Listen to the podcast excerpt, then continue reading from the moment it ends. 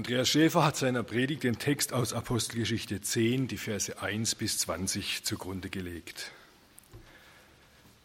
Es war aber ein Mann in Caesarea mit Namen Cornelius, ein Hauptmann der Abteilung, die die italische genannt wurde. Der war fromm und gottesfürchtig mit seinem ganzen Haus und gab dem Volk viele Almosen und betete immer zu Gott. Der hatte eine Erscheinung um die neunte Stunde am Tage und sah deutlich einen Engel Gottes bei sich eintreten, der sprach zu ihm, Cornelius.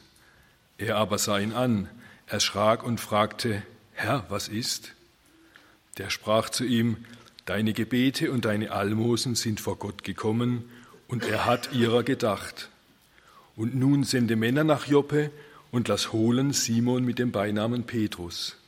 Der ist zu Gast bei einem Gerber Simon, dessen Haus am Meer liegt. Und als der Engel, der mit ihm redete, hinweggegangen war, rief Cornelius zwei seiner Knechte und einen frommen Soldaten von denen, die ihm dienten, und erzählte ihnen alles und sandte sie nach Joppe. Am nächsten Tag, als diese auf dem Wege waren und in die Nähe der Stadt kamen, stieg Petrus auf das Dach zu beten um die sechste Stunde. Und als er hungrig wurde, wollte er essen. Während sie ihm aber etwas zubereiteten, geriet er in Verzückung und sah den Himmel aufgetan und etwas wie ein großes leinenes Tuch herabkommen, an vier Zipfeln niedergelassen auf die Erde. Darin waren allerlei vierfüßige und kriechende Tiere der Erde und Vögel des Himmels. Und es geschah eine Stimme zu ihm, Steh auf, Petrus, schlachte und iss. Petrus aber sprach, O nein, Herr, denn ich habe noch nie etwas Verbotenes und Unreines gegessen. Und die Stimme sprach zum zweiten Mal zu ihm, was Gott rein gemacht hat, das nenne du nicht verboten. Und das geschah dreimal, und alsbald wurde das Tuch wieder hinaufgenommen gen Himmel. Als aber Petrus noch ratlos war, was die Erscheinung bedeute, die er gesehen hatte, siehe, da fragten die Männer von Cornelius gesandt nach dem Haus Simons und standen an der Tür riefen und fragten, ob Simon mit dem Beinamen Petrus hier zu Gast wäre. Während aber Petrus nachsann über die Erscheinung, sprach der Geist zu ihm, siehe, drei Männer suchen dich, so steh auf, steig hinab und geh mit ihnen, und zweifle nicht, denn ich habe sie gesandt. Zum Gebet und anschließenden Lied bitte ich Sie, wenn möglich, aufzustehen.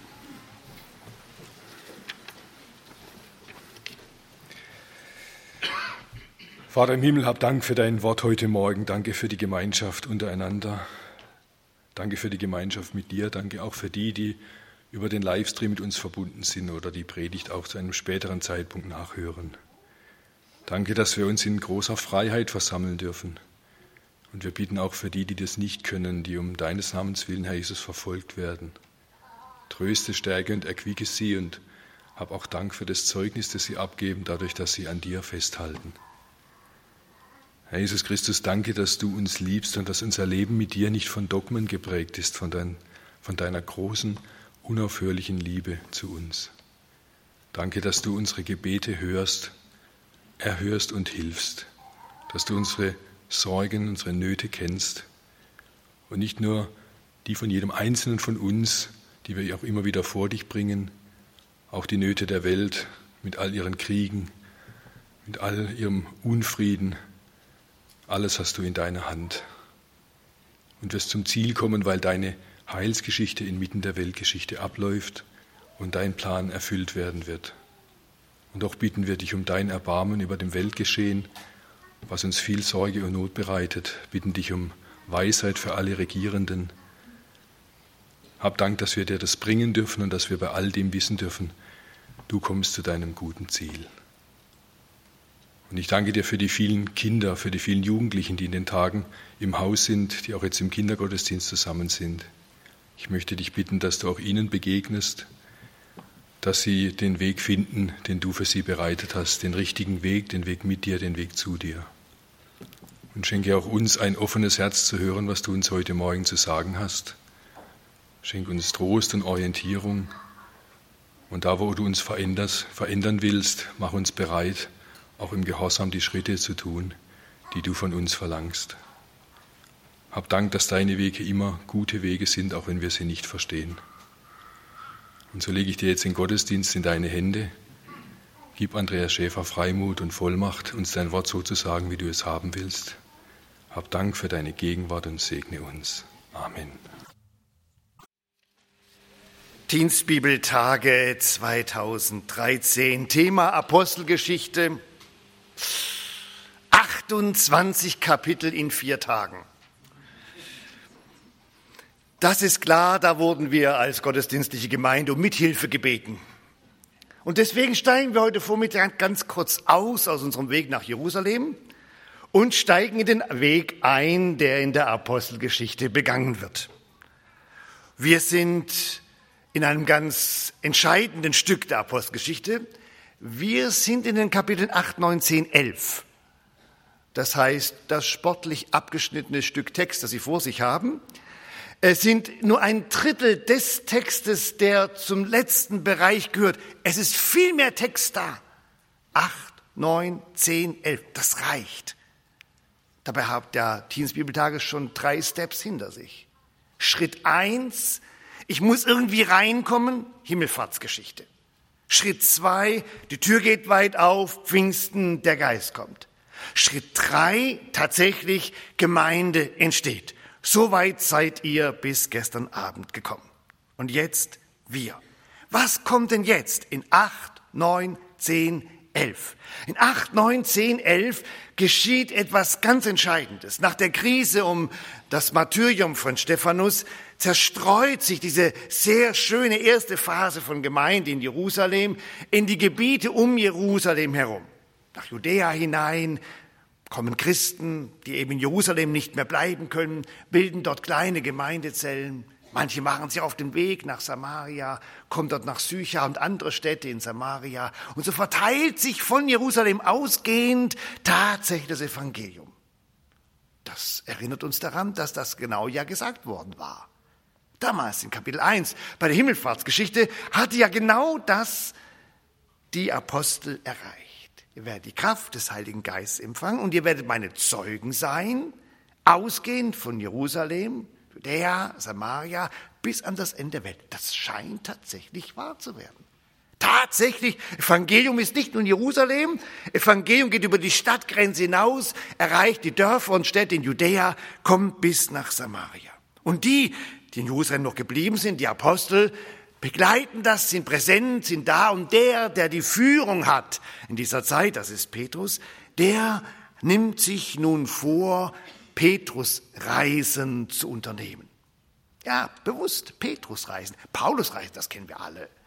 Paulus das ist ja bekannt, ab Kapitel 13 bis zum Ende, gereist ohne Ende. Das ganze Mittelmeer war für ihn quasi sein Arbeitsfeld. Aber es gibt Petrusreisen. Echt Petrusreisen. 8, 9, 10, 11 wird gereist von Petrus, ganz bewusst.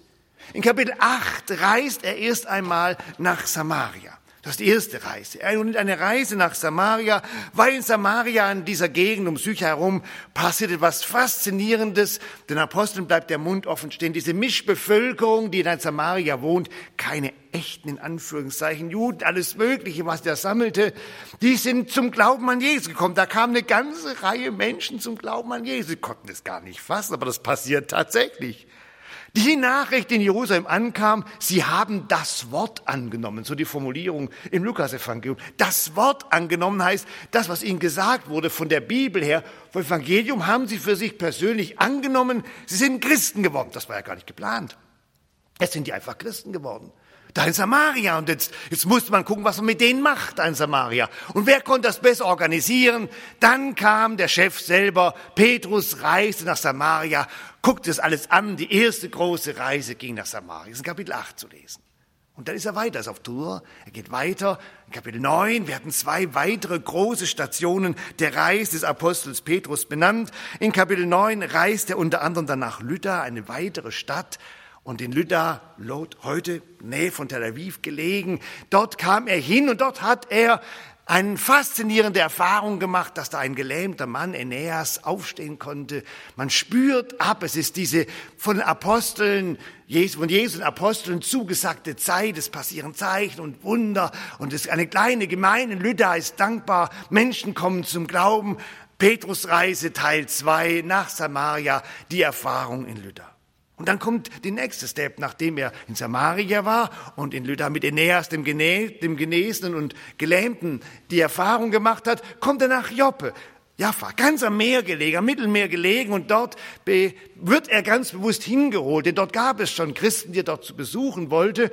Und da ist eine der, der wichtigsten diakonischen Mitarbeiterinnen ähm, vorzeitig verstorben. Das war gar nicht geplant und gewollt. Und, und die kamen auf diese verrückte Idee damals, dass durch Petrus da vielleicht was machen könnte. Und haben den also nicht zur Beerdigung eingeladen, sondern die haben ihn gebeten, doch noch einmal zu gucken, ob nicht diese Tabitha noch einmal ins Leben zurückgeholt werden konnte. Und tatsächlich, man kann es ja gar nicht fassen.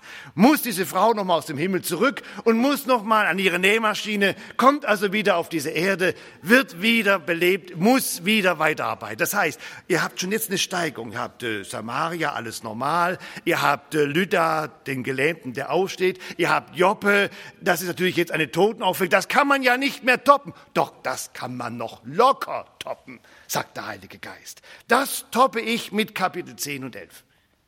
Denn Kapitel 10 und 11, jetzt sind wir beim Pretext angekommen, wird nun Lukas, der Autor der Apostelgeschichte, unglaublich breit. Er wird breit. Er braucht über 60 Verse. Die längste Erzählung in der ganzen Apostelgeschichte bekommt dieser Text, den wir heute Morgen hier als Finale, als Höhepunkt, als Zielpunkt der Petrusreise vor uns haben. Um es mal in so einen Kopf hineinzubrennen.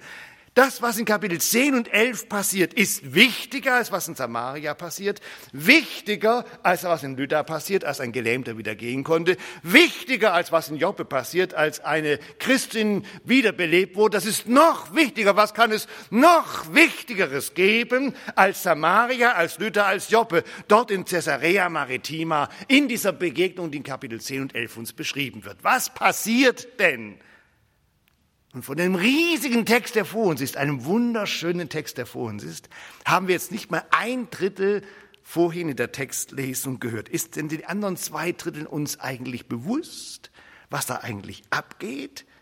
Ich versuche es mal in ganzer, Kürze, in ganzer Kürze es zu skizzieren, ohne die anderen äh, 46 nicht gelesenen Verse dann doch wieder äh, eins zu eins wiederzugeben. Nämlich also Tag eins, da haben wir mitbekommen, ein Engel taucht auf bei diesem Militär in Caesarea Maritima, an dieser wichtigen Station, dieser wichtigen Kaserne und teilt diesen Cornelius mit, dass er Boten aussetzen soll nach Jaffo, nach Joppe, dort wäre jemand, nämlich Petrus, und der könnte ihm eine entscheidende göttliche Botschaft mitgeben. Dieser Heide, der schon eine Nähe, eine Affinität zu diesem Gott Israels hatte, der schickt sofort sein Personal los. Tag zwei, während die gerade eben von Caesarea Maritima darunter marschieren Richtung Süden, Richtung Jaffa mit der Mittelmeerküste entlang. Da bekommt dieser Petrus in seiner stillen Zeit eine Vision, er, er, er, sieht plötzlich dieses komische Tuch. In diesem Tuch ist eine, ein Mittagessen zusammengebaut. Das ist für einen Juden ein absoluter Horror. Ja, das ist wie wenn ihr, ach, ein schlichtes Beispiel, wie wenn ihr einem Vegetarier eine Metzgerei schenkt. Das, das, das, das ist ein Unding, das, das geht einfach nicht, es ist grauenvoll, das, das ist widerwärtig, der kann es nicht und nicht eben aus kultischen Gründen das, was da drin ist, es, geht nicht, es geht nicht, es, es geht nicht, ich will nicht. Und Gott sagt, doch, doch, guten Appetit. Nein, ich will nicht. Und dann sagt eben Gott ihm diesen entscheidenden Satz, der ihn etwas irritiert, dass er ihm sagt, nenn du das bitte nicht unrein, was ich rein genannt habe. Aber du, Gott, hast es doch im mosaischen Gesetz unrein genannt und ich gehöre doch mit dazu. Ich bin doch ein Jude, der unter den kultischen Vorschriften da ist. Die Szene ist weg und er weiß nicht, was das Ganze soll. Und während er dann noch drüber nachdenkt, und ich liebe diesen Satz, ich liebe ihn, während Petrus noch ratlos war ja, während Petrus noch ratlos war. Er saß also nicht an seinem Tisch, ah, alles klar, danke Gott, ich habe verstanden, es geht weiter, sondern er hatte keine Ahnung, was diese blöde, bescheuerte Szene das sollte, wo ihm dieses widerwärtige Menü da präsentiert wurde, das für ihn als Juden absolut abstoßend war. Aber währenddessen tatsächlich klingelt es unten, okay, klingelt es übertrieben, also sie haben unten geklopft, eine Delegation kam herein, Delegation, Militärs aus Caesarea Maritima, kommen zu ihm und fordern auf, mit ihm, mit ihm, dem Juden, zu einem Heiden, Katastrophe, geht gar nicht, nach Caesarea Maritima zu gehen. Und jetzt, jetzt, ahnt, nur ahnt, nur ahnt Petrus, dass das irgendwie zusammenhängen könnte, dieses komische Menü und diese Delegation. Und er hört die Stimme, er hört die Stimme für sich, geh mit, geh mit. Das heißt hier, geh mit, geh mit. Mehr nicht, geh mit. Er kriegt nicht schon den ganzen Entwurf, er kriegt nur den Satz, geh mit und er geht mit. Tag drei, tatsächlich, die Delegation trifft, bricht auf, zehn Personen insgesamt marschieren also gen Norden nach Caesarea Maritima. Tag vier kommen sie tatsächlich an und ihr müsst das mal euch vorstellen. Dann geht Petrus, der überzeugte Jude, der aus diesem Volk Israel stammt und weiß, mit einem Heiden habe ich keine Gemeinschaft zu haben, das ist eine ganz andere Welt, ich will mich nicht verunreinigen mit den Menschen, die keinen Kontakt zu meinem Gott haben, die den Gott Abrahams, Isaak, Jakobs dieser Weise nicht kennen. Jetzt übertritt er ganz bewusst Katastrophe, übertritt er ganz bewusst eine kultische Schwelle, indem er die Türschwelle übertritt in das Haus dieses Militärs reingeht.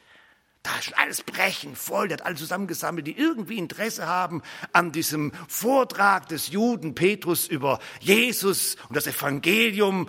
Und, und Petrus ist komplett platt, komplett platt. Und der ist da drin in diesem Haus dieses Militärs und hält eine evangelistische Ansprache. Und ich kann mir denken, dass während er diese evangelistische Ansprache hält, also erzählt, wer ist Jesus, wie man zum Glauben kommt, was das alles bedeutet, die ganze Zeit während der Rede, ich bin im falschen Film, ich bin komplett im falschen Film.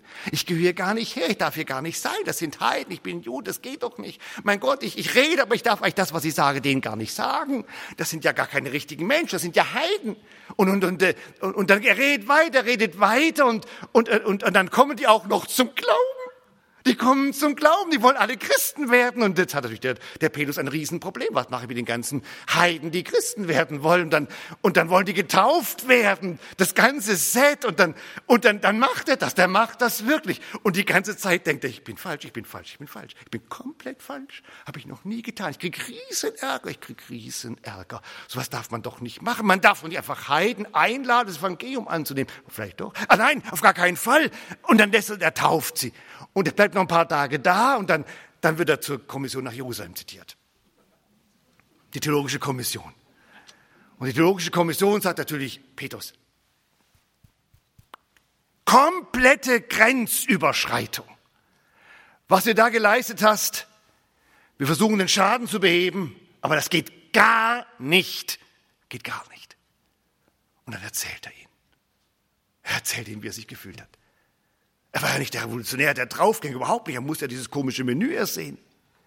Damit er begreift, das, was ich rein genannt habe, Gott, dieses komische Menü, das nennt du jetzt nicht unrein. Und immer mehr ist ihm klar geworden, da, da sind wir an einer Schwelle im Evangelium angekommen. Das ist, das ist Evangelium 2.0. Evangelium 2.0. Das Evangelium, diese Botschaft von Jesus, die bisher logischerweise das auserwählte Volk Israel, die Juden erreicht hat, so ein bisschen Mischbevölkerung Samaria, das springt jetzt einer Deutlichkeit von Gott initiiert und inszeniert plötzlich in einen vollkommen neuen Level. Ein vollkommen neuen Level.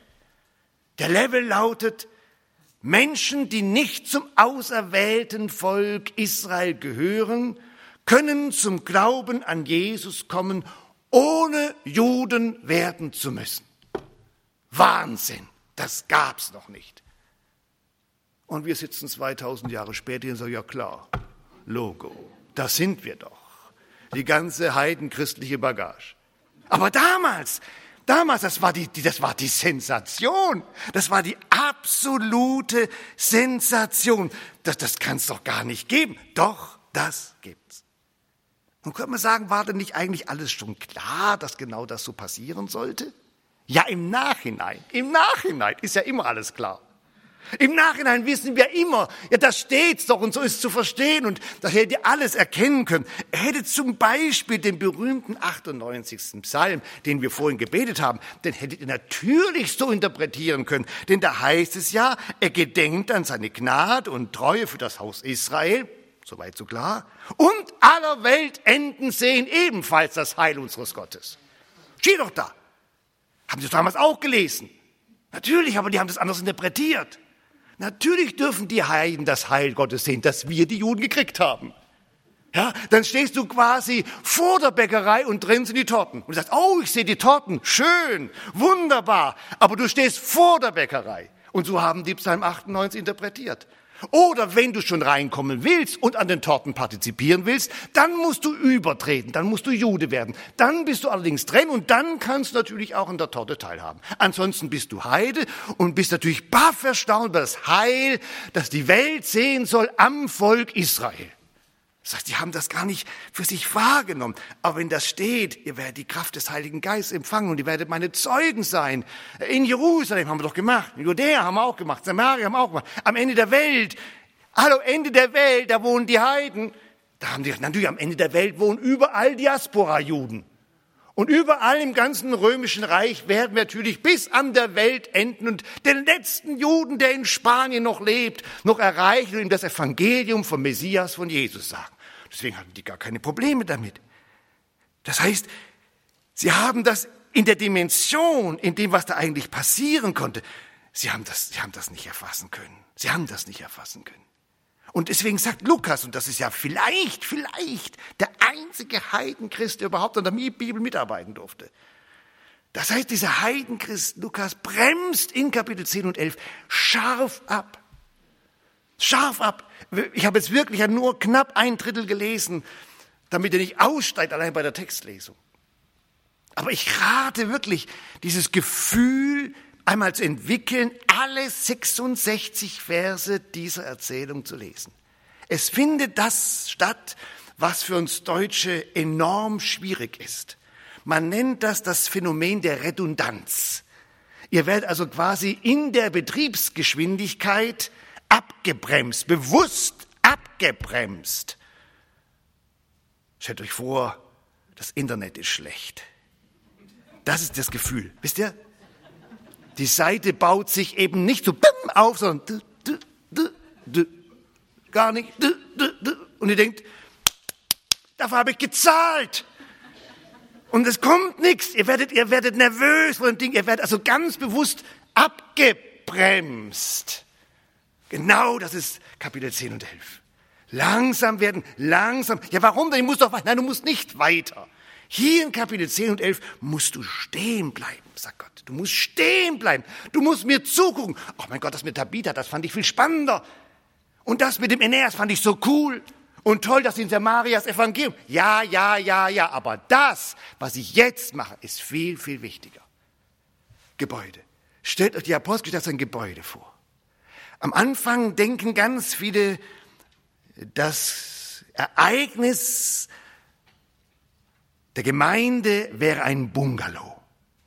Man geht quasi darauf zu mit dem Himmelfahrtsportal, marschiert hinein durch das Pfingstfest, in die Verkündigung des Evangeliums, in dem großen Entrain und geht da hinein, freut sich daran, wie da Menschen zum Glauben kommen und dann entsteht Gemeinde, man geht von einem Raum in den anderen, Jerusalem-Raum, Stephanus-Raum, Samaria-Raum, Judäa-Raum, besucht den Aeneas und guckt bei Tabitha vorbei und fühlt sich richtig wohl diesem Bungalow.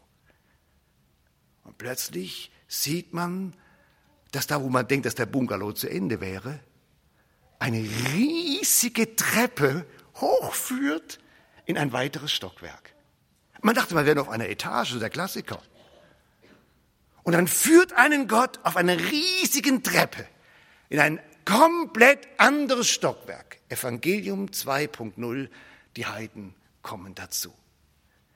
Ihr müsst euch das einfach mal allein von der Dimension vorstellen. Bis heute, bis heute. Stellt euch das bitte bis heute vor, die paar Millionen, die zum auserwählten Volk Israel gehören, die es weltweit aktuell gibt. Und dann stellt euch mal nur allein von der Dimension die Milliarden von Heidenchristen daneben vor. was da für ein oberes Stockwerk eingerichtet worden ist. Der komplette Wahnsinn. Da ist Samaria, ein kleiner Abstellraum. Da ist Aeneas nett.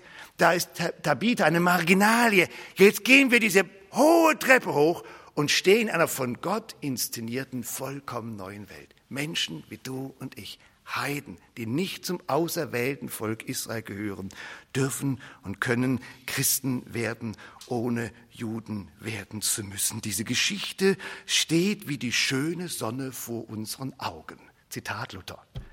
Diese Geschichte steht wie die schöne Sonne vor unseren Augen. Und ich verstehe ihn natürlich, das ist eine schöne Sonne. Denn aufgrund dieser schönen Sonne, aufgrund dieser Treppe sind wir heute hier. Deswegen sind wir hier. Evangelium ist nicht nur, ich gucke zu, dass die andere Torten kriegen. Evangelium heißt, ich krieg auch Torte. Ich darf dazu. Ich habe Anteil. Ich darf dabei sein. Ich darf Christ werden. Ich darf mitmachen. Ich gehöre mit dazu, unmittelbar. So wie jeder, der durch sein Judentum zum Glauben an den Messias kommt, so ich durch mein Heidentum das Evangelium von Jesus aufnehme, gehören wir miteinander zu der einen Gemeinde aus Juden, Christen und Heidenchristen. Phänomenal. Phänomenal. Mein Gott, was hast du da gemacht? Und Gott sagt, habe ich gut gemacht, ne? Habe ich gut gemacht, oder? Und du siehst bei der ganzen Geschichte, es war keine Kommissionsidee. Also es sah nicht der Rat der apostolischen Weisen zusammen in Jerusalem und überlegte, sollen wir auf dem Bungalow ein zweites Stockwerk aufsetzen. So, die waren so beschäftigt mit der Etage, mit dem Erdgeschoss, dass die gar nicht auf die Idee kamen, noch irgendwas ausbauen zu wollen. Sondern es ist umgekehrt. Gott inszeniert. Und Gott fängt nicht, habt ihr es gelesen, Gott fängt nicht bei Petrus an, sondern zeitlich fängt er bei Cornelius ein. Er spurt das Ganze von hinten auf. Er sagt erstmal dem Cornelius einen Engel schicken, Personal runterschicken. Dann kommt das Menü bei Petrus. Eins greift ins andere. Man sitzt daneben und denkt, unglaublich. Unglaublich. Gott, du bist unglaublich. Du weißt ja Bescheid. Du weißt ja tatsächlich Bescheid. Du weißt, du weißt, wo, wo der Petrus gerade sitzt. Du weißt sogar die Adresse und kannst die angeben.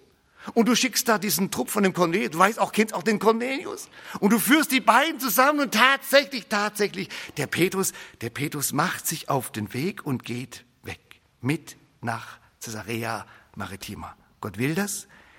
Gott hat eine Grundsatzentscheidung getroffen. Und Gott führt das jetzt generalstabsmäßig durch. Es gibt eine tektonische Verschiebung einer Dimension, die wir seither nicht mehr erlebt haben, was das Heil betrifft. Menschen dürfen an Jesus glauben. Was für ein absolutes Geschenk. Was sagt uns das denn? Das sagt uns doch nach 2000 Jahren, während wir so fröhlich als Heidenchristen hier sitzen, vielen Dank. Vielen Dank, mein Gott. Wir haben das, wir, wir konnten das nirgendwo einklagen. Wir hatten keine Lobby. Wir hatten gar keine Möglichkeit. Was willst du denn machen? Wenn Gott das beschließt, beschließt es. Wenn er es anders beschließt, beschließt es anders. Aber er hat es gemacht. Also sind wir heute da und sagen, danke. Auch im Jahr 2023 in einem Gottesdienst von Heidenchristen, ich schätze mal, der Anteil ist 99 Prozent, der Anteil der Judenchristen wird überschaubar sein heute Morgen. Also äh, fast, oh, nur, nur Heidenchristen hier und noch nicht Christenpaar.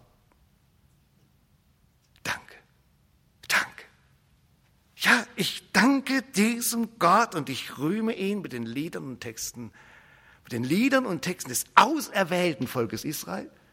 Ich, der Heidenchrist, stehe da und spreche mit euch den 98. Psalm, was komplett jüdisches. Stehe da drin und sag, jetzt auch meins, herzlich willkommen, ich bin in der Konditorei. Ich bin drin, ich bin angekommen. Ich habe Teil an diesem Geschenk, an dem Evangelium, an diesen Torten, an diesem Leben, was mir da gegeben ist. Vielen, vielen Dank. Was für eine Güte, Gott. Was für eine Güte. Und ganz, ganz, ganz, ganz, ganz, ganz, ganz kurz, ohne euch zu langweilen, aber kurz nachzudenken, dass Gott diese Treppe ja hochführt von Cornelius und dieses Stockwerk, was da gebaut wird, seit 2000 Jahren ausbaut. Keiner von uns, keiner von uns kennt alle Ausbauwelten von 2.0 des Evangeliums. Wir haben Missionsgeschichte, wir können ein bisschen hinterher gucken, was passiert ist im 2., 3., 4., 5., 6. Jahrhundert, Reformationszeit, Missionsbewegung, 18., 19. Jahrhundert. Phänomenal, aber die, die Millionen und Abermillionen Geschichten hat keiner von uns drauf. Aber etwas erahnen wir. Da ist ein Stockwerk entstanden von Heidenchristen in den letzten 2000 Jahren. Das ist unglaublich. Und macht euch das bewusst, bitte macht euch das bewusst. Während hier unten auf dieser Erde noch so ein paar Millionen Christen unterwegs sind, ist die weitaus größte Zahl, die weitaus größte Zahl von Christen schon sehr, sehr lange bei ihm angekommen. Sie sind ihre paar Jahrzehnte hier durchgelaufen, durch diese Welt, mit unterschiedlichen Rahmenbedingungen und sind inzwischen bei ihm, den lebendigen Gott. Eine unglaublich große Generalversammlung von Jesus-Leuten, die heute Morgen stattfindet vor ihm, vor seinem Thron. Wir sind so ein kleiner Außenbereich. Wir sind doch nicht die Mitte. Hallo. Die Mitte ist bei ihm. Bei ihm. Wir sind doch so eine letzte Außenstation, hat doch so ein paar Millionen Außenstationen auf dieser Welt, aber die weitaus meisten sind bei ihm. Hebräerbrief, Kapitel 12, feiern dort ihren Gottesdienst vor Gott. Und wir klinken uns mit unserem kleinen örtlichen Lokalgottesdienst, dank des Heiligen Geistes, viel besser als Internet, dank des Heiligen Geistes unmittelbar ein in diesen Gottesdienst, sind verbunden hier vor Ort mit der Zentrale, mit dem lebendigen Gott und geben ihm die Ehre und die Anbetung. Und deswegen natürlich eine gewisse Vorfreude. Das wird natürlich schon mal hochinteressant, wenn wir, wenn wir zum ersten Mal, wir mit zur Vollversammlung dazugehören.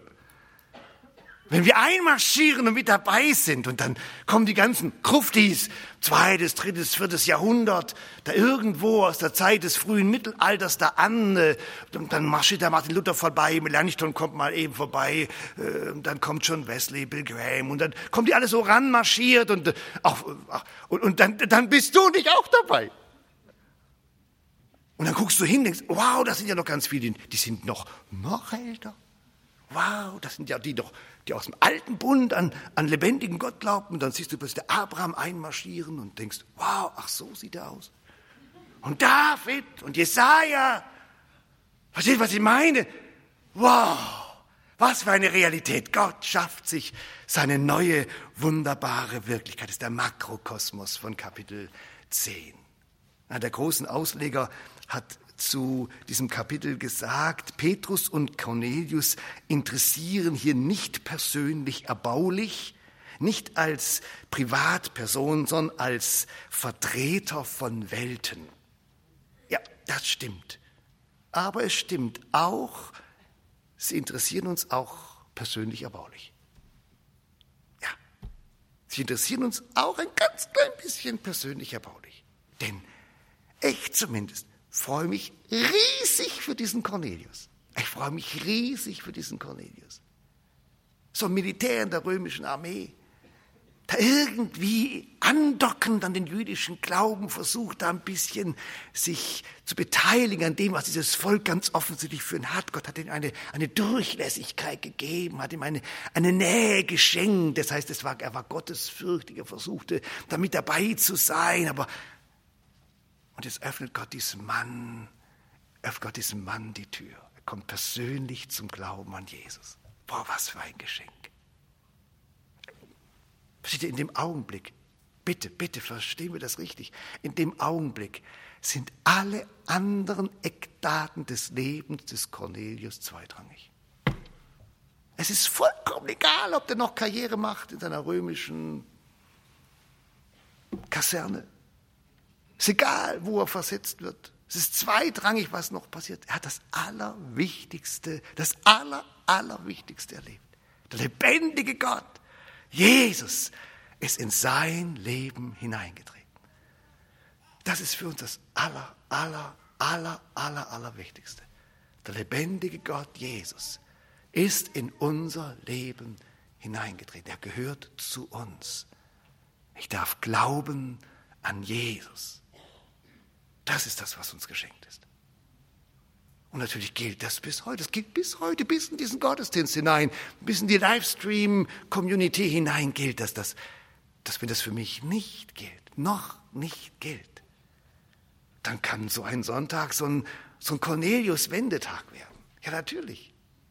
Denn derselbe Gott, der da war, in Caesarea Maritima, und dem Cornelius das Herz aufgetan hat, dass Jesus in sein Leben hineingetreten, dass er sich für ihn entschieden hat, dass er zum Glauben an Jesus gekommen ist, dass derselbe Gott, der auch heute da ist. Genau derselbe Gott. Der wirksam in deinem Kopf, in deinem Herzen, diesen Augenblicken präsent sein kann.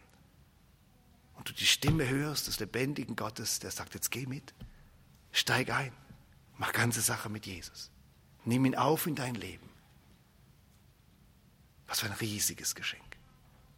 Und natürlich ganz erbaulich, ganz erbaulich in Anführungszeichen, ganz privat, dieser Petrus. Er ist doch ein, ein wunderbares Modell, ein wunderbares Modell für Führung Gottes. Ein wunderbares Modell für Führung Gottes. Führung Gottes geschieht so für sie verschieden. Was uns an dieser exponierten Geschichte bei Petrus natürlich entgegenkommt, ist, dass wir an ihm sehen und entdecken, dass Gott sowas macht wie eine Geschichte.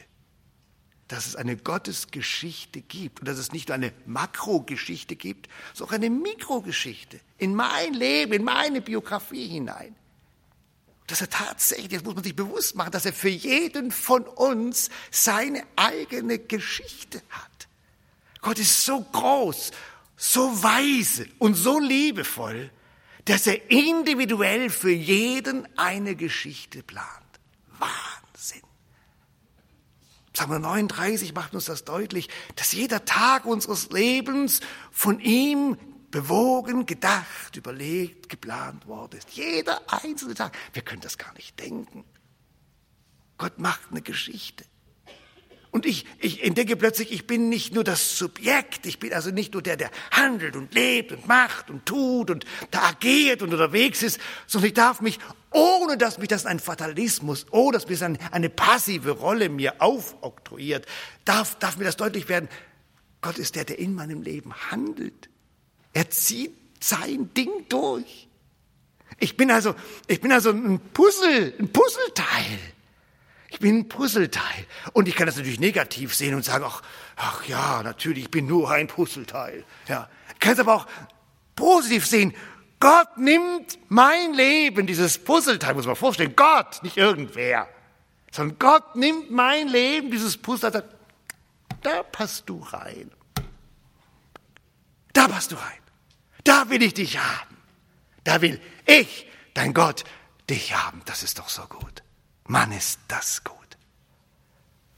Ach, ich weiß, ich weiß, wir tun uns da immer wieder schwer und wälzen da unseren kleinen Kopf hin und her und, und, und scheitern immer wieder an den, an den verschiedensten philosophischen Überlegungen. Dabei ist es so schrecklich einfach. Der lebendige Gott in seiner wunderschönen Liebe plant mein Leben und macht seine Geschichte.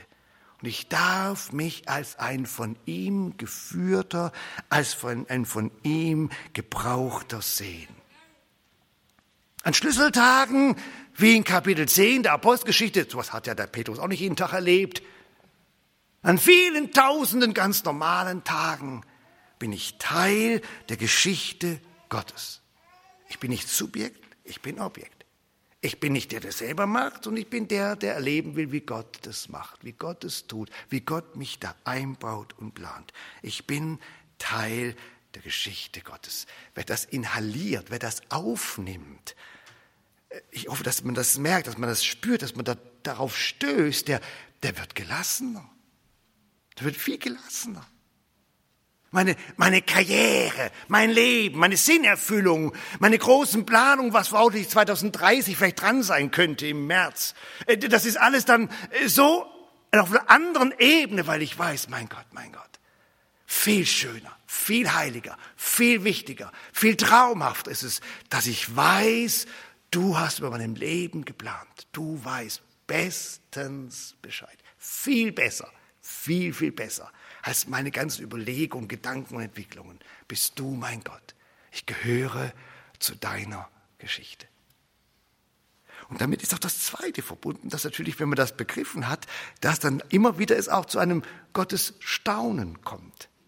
Wer, wer, wer von Gottes Geschichte erfüllt ist, kommt auch zu einem Gottes Staunen. Denn er entdeckt Folgendes, und das entdeckt dieser Petrus natürlich hier sehr, sehr deutlich, dass alle die Wahrheiten der Bibel, dass die entdeckt Folgendes, und das entdeckt dieser Petrus natürlich hier sehr, sehr deutlich, dass alle die Wahrheiten der Bibel, dass die Wahrheiten der Bibel nicht einmalige Wahrheiten sind, die quasi singulär gelten, dann sind sie gewesen, sondern dass die Wahrheiten der Bibel sich immer wieder neu in die Biografien von Menschen hinein transportieren lassen.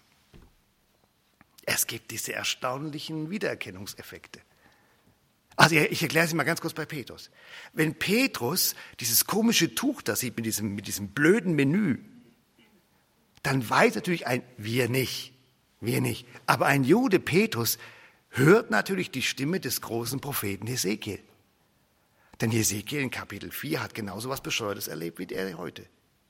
In einer anderen Situation, mit einem anderen Rahmenbedingungen, aber er hat schon wieder so einen Déjà-vu-Effekt. Er erkennt das also, was ihm passiert, er kennt das, obwohl er in einer ganz anderen Lage lebt. Er erkennt das, er erkennt das wieder. Wisst ihr, was ich meine? Das heißt, Biblisches bildet sich in seinem Leben wieder ab. Oder natürlich ist es für einen Mann wie Petrus verrückt dass der jetzt gerade in Joppe sitzt, in Jaffo.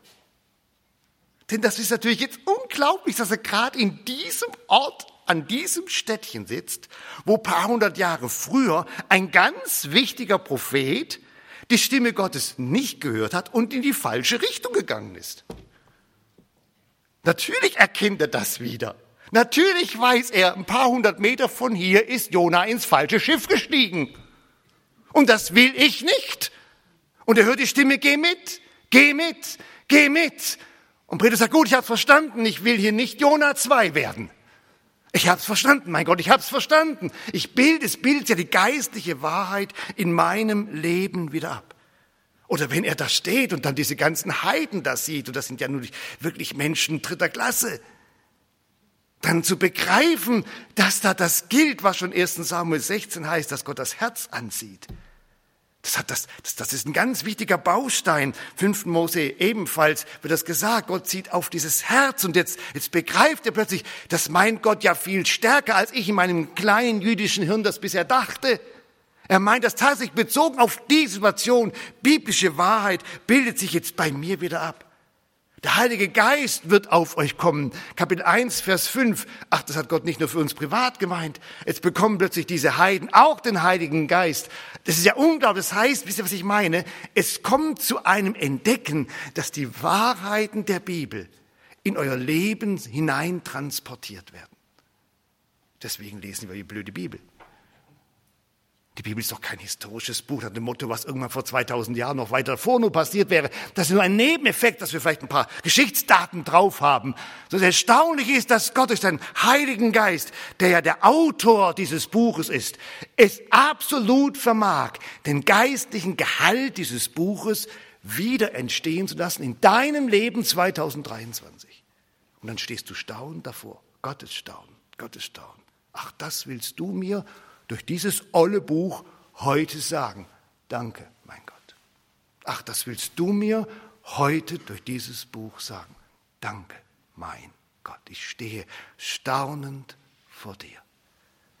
Und ein Petrus steht staunend da, weil der lebendige Gott sein Leben in einer Kohärenz mit der Bibel hat ablaufen lassen. Wie groß bist und neben der Gottes, neben der Gottesgeschichte und diesem Gottesstaunen gibt es natürlich das dritte, diese Gotteserfahrung. Allein die Gotteserfahrung ist ein, ein Riesenthema für uns, das wissen wir. Wie mache ich Erfahrungen mit Gott? Ah, Gott ist nicht so deutsch, wie wir denken. Das ist das Problem. Ja, wenn er deutsch wäre, wäre er viereckiger. Ja, da hätte er so ein kleines DIN-Handbuch für Gotteserfahrung herausgegeben und da hätten wir 58 Paragraphen, die würden wir abarbeiten, treu auswendig lernen und dann das aber auch durchziehen bis zum Punkt. Ja.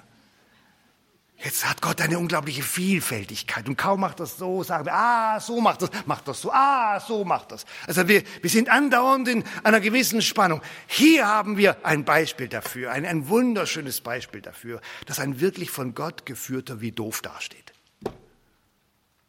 Das ist nur ein Fall, den lieben wir gar nicht.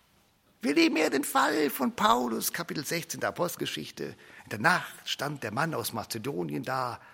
Komm herüber und hilf uns, nächster Satz. Und wir waren sofort gewiss, dass wir nach Mazedonien reisen sollten. Da, das leben wir. Das ist nicht gut. Aber hier, und er war noch ratlos. Das leben wir nicht. Was war heiliger? Was war göttlicher? Was war besser? Steht ihr? Keine Chance auf Wertung. Keine Chance auf Wertung. Wir sagen, ah ja, da war alles klar. Paulus war top. Petrus hat er nur ein bisschen gebraucht.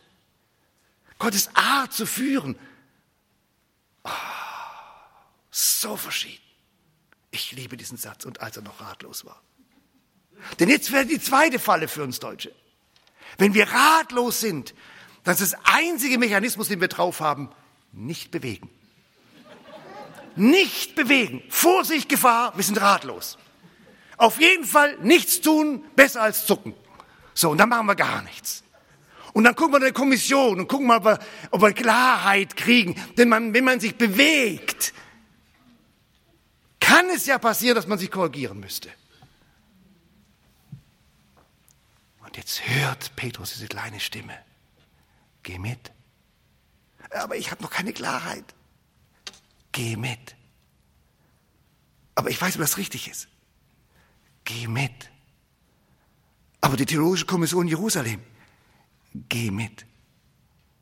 Geh mit.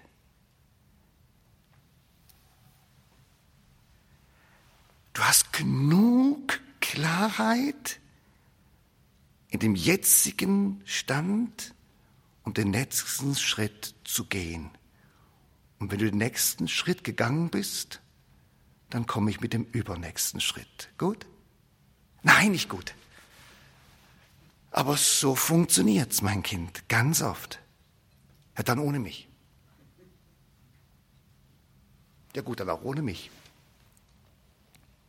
Denn so mache ich Erfahrung mit dir. Denk an den Gründungsvater des Glaubens, denk an Abraham. Denk an Abraham. Wir bewundern ihn alle. Geh aus deinem Vaterland. Geh, geh, geh in ein Land, das ich dir zeigen werde. Oh nee, kann man doch nicht machen. Das kannst du doch nicht machen.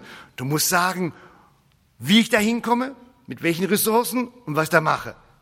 Geh in ein Land, das ich dir zeigen werde. Geh los. Und das war das größte Glück dieses Mannes, das losgegangen ist.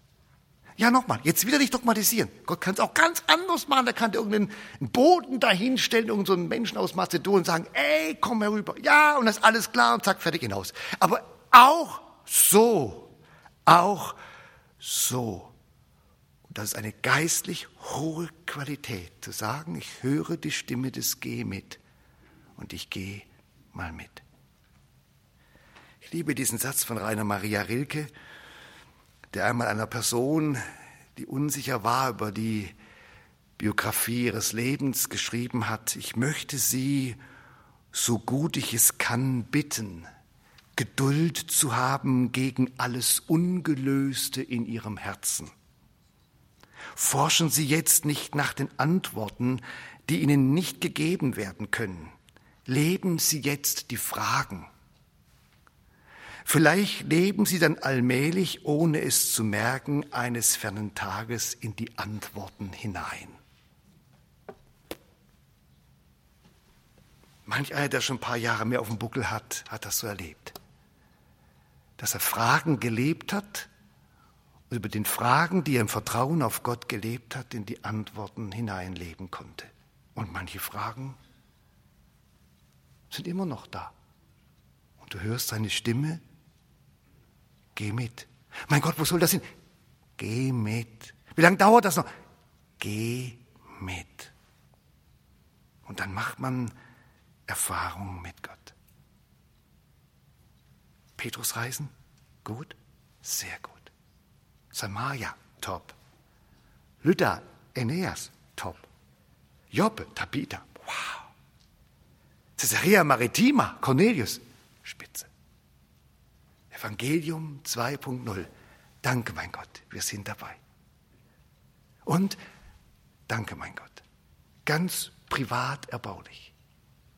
Danke für Petrus, dass du mit ihm und mit uns Gottes Geschichte, Gottes Staunen und Gottes Erfahrungen hinkriegst. Ach ja, die Theologische Kommission. Die Theologische Kommission, die haben wir jetzt gar nicht mehr konsultiert. Ja, die war wichtig, tatsächlich, die war wichtig. Und eine Theologische Kommission hat ja die Aufgabe, ein Urteil zu fällen. Und die Theologische Kommission fällte folgendes Urteil. Und sie schwiegen still. Was für eine Weisheit. Und sie schwiegen still. Zweiter Satz. Und sie lobten Gott. Auch gut. Dritter Satz. Hat doch Gott tatsächlich den Heiden die Umkehr gegeben, die zum Leben führt. Man spürt förmlich den Nachsatz. Hätten wir jetzt nicht gedacht.